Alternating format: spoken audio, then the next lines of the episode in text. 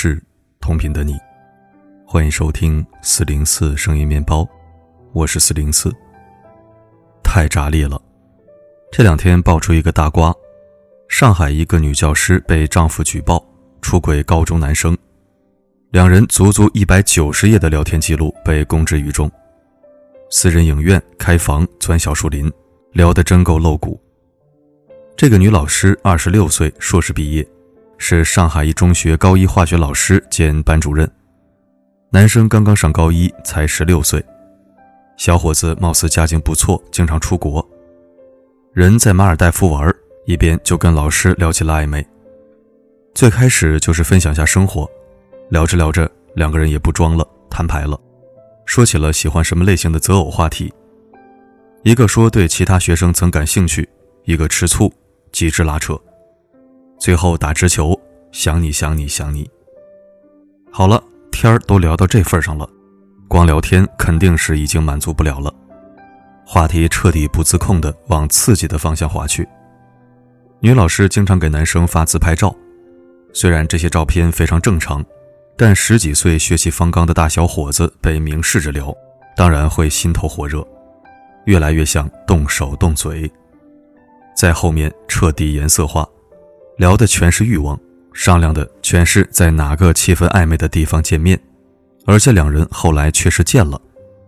聊天记录太多，文章里放不完，根本放不完。女老师的丈夫发现后，举报到了学校，发布到了网上。现在女老师已经被学校停职了，后续还会有调查处理。说真的，二十六岁硕士在上海中学教书，已经是很优秀的开局了。就为了这么点上不了台面的情欲，工作丢了，婚姻丢了，脸也大了。现在网上铺天盖地都是他的照片，谁都能对他歪歪一番。就为了一次快活，一场刺激，值得吗？其实出轨、婚外情、不伦恋这类事儿，网上经常有曝光、有举报，每次大家都津津有味吃瓜，吃完一个又有下一个。但这些事儿真的不只是瓜，也值得深思。情欲谁都有，没问题，但问题是你是谁，你情欲的对象是谁？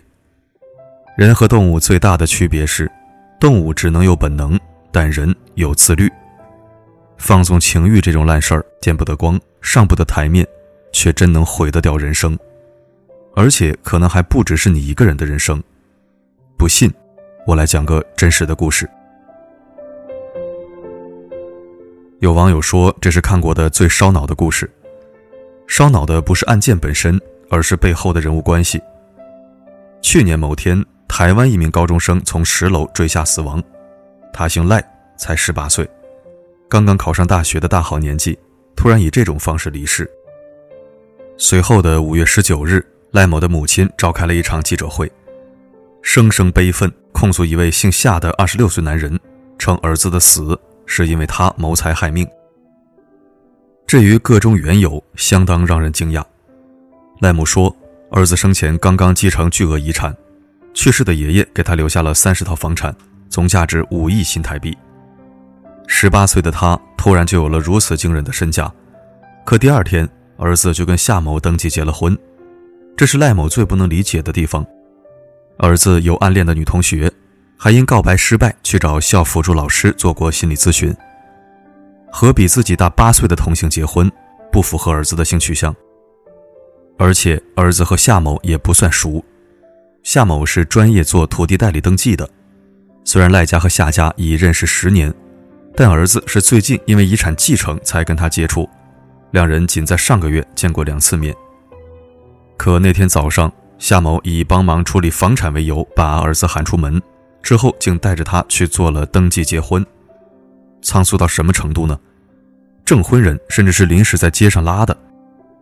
更蹊跷的是，结完婚后，夏某把儿子带回住处，两小时后，孩子就从夏某家坠楼而死，一切都太过突然。夏某没法相信继承巨额财产的儿子会好端端自杀，更无法不怀疑儿子突如其来的结婚身亡。不是别人处心积虑的算计，毕竟五亿遗产，配偶继承，听起来实在太诱惑了。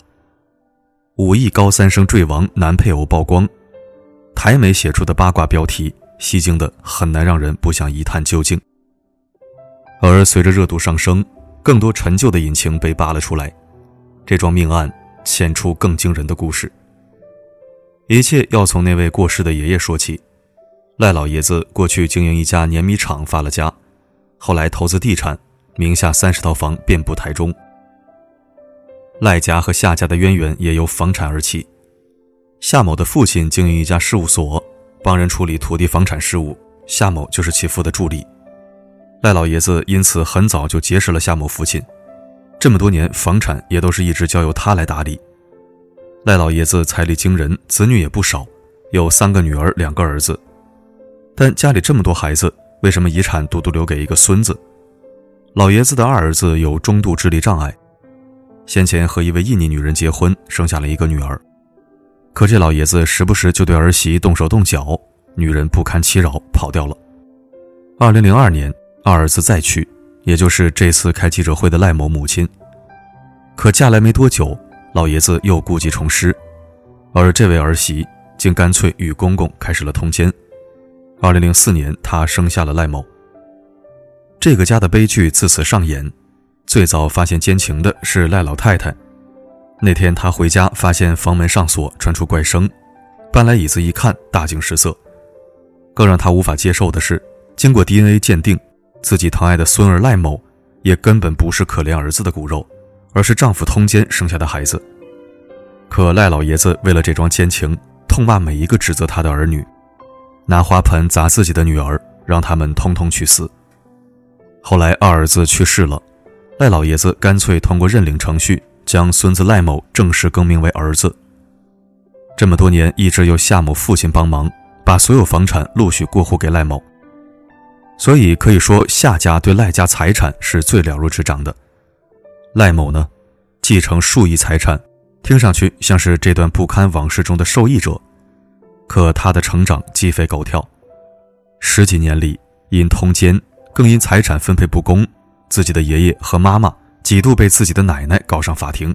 这里爷爷奶奶要带上引号的，光是判决书就有二十份，远近邻里都指指点点，议论这家有一个变态老头。在那个家，他的身份无比尴尬，他只肯称那个血缘上的父亲为爷爷，因为他他母亲。家人们永远在互相辱骂、掐架，自己的奶奶、叔叔、姑姑、兄弟姐妹，后来被赶出了家门，自此陌路，没再说过一句话。从一出生，他就无可选择地深陷乱伦的漩涡当中，被所有人围观着、注视着。其实，这个刚刚成年的孩子，上个月考到了驾照，还买了一辆漂亮的新摩托车。他体育很好，学习也不错。被东海大学哲学系录取，在学校附近寻找着租房。他崭新青春的生活正要渐渐开启，却被上一辈人的床死之欢、恩恩怨怨裹挟到利益分割的深渊里，被盯上，被吞噬。整件案子哪里只有狗血新闻，分明是一桩宏大的悲剧。一段长达二十年的偷情，击碎了赖老太太数十年的婚姻以及一辈子的体面。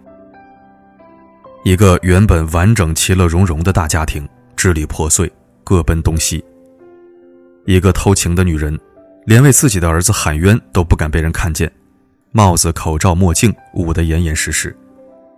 一个年轻的男孩艰难地面对了自己的身世，却又被推向无法选择的死亡。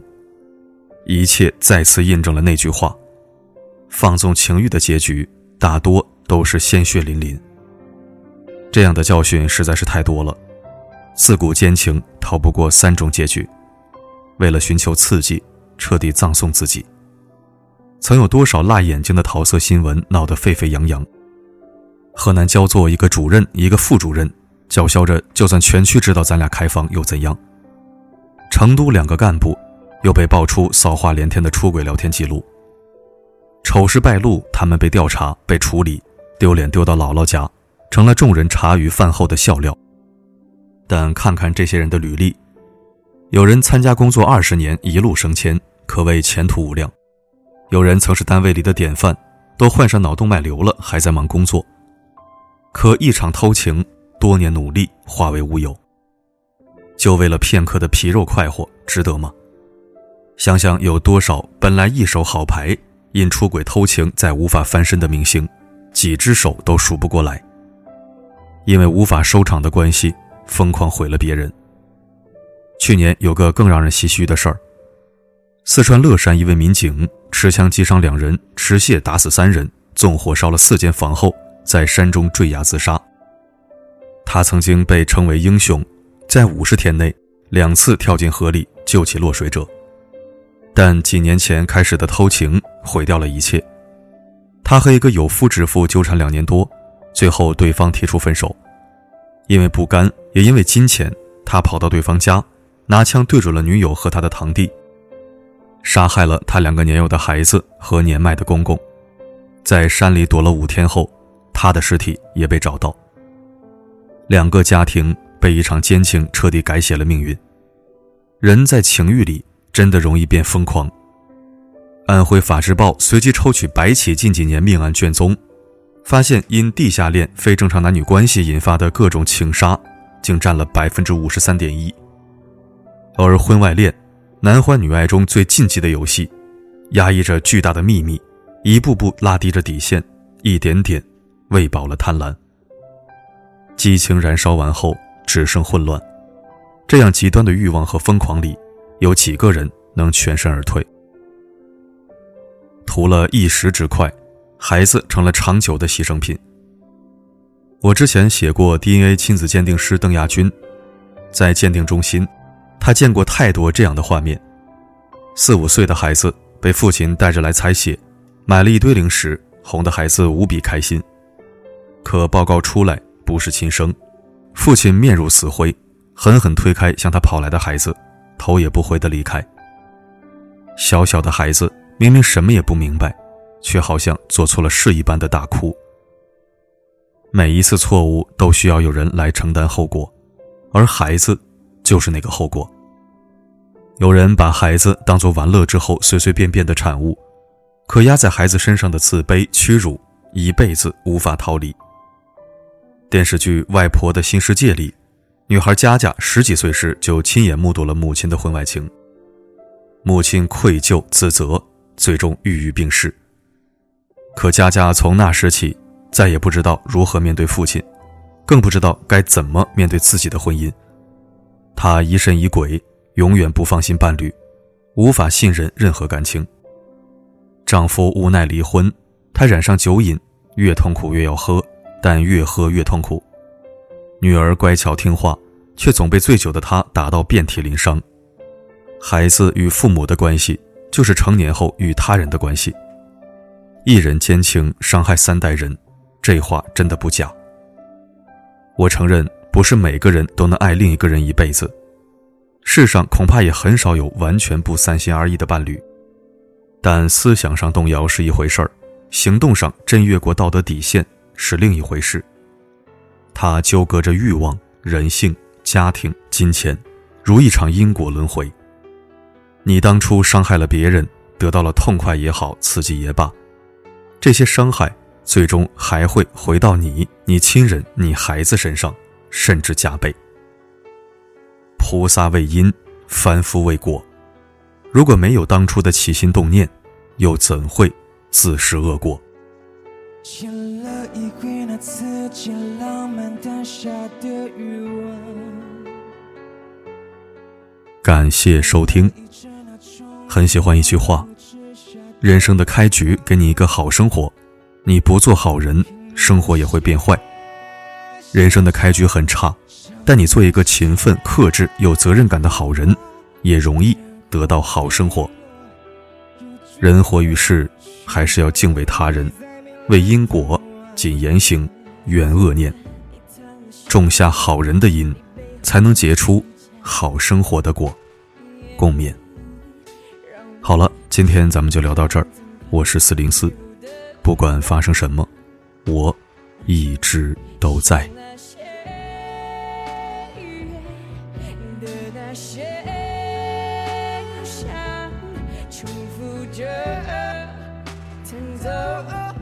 情，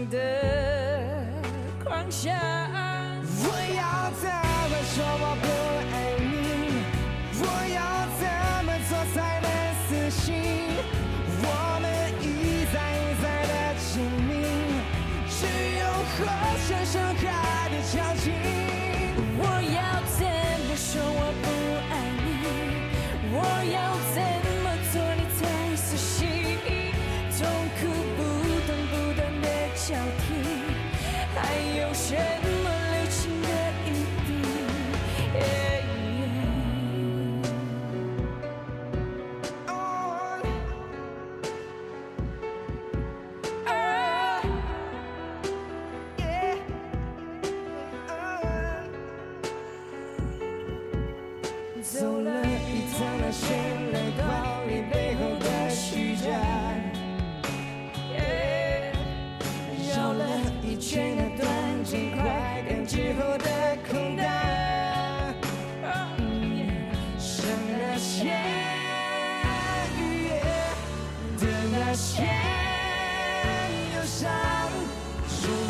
change.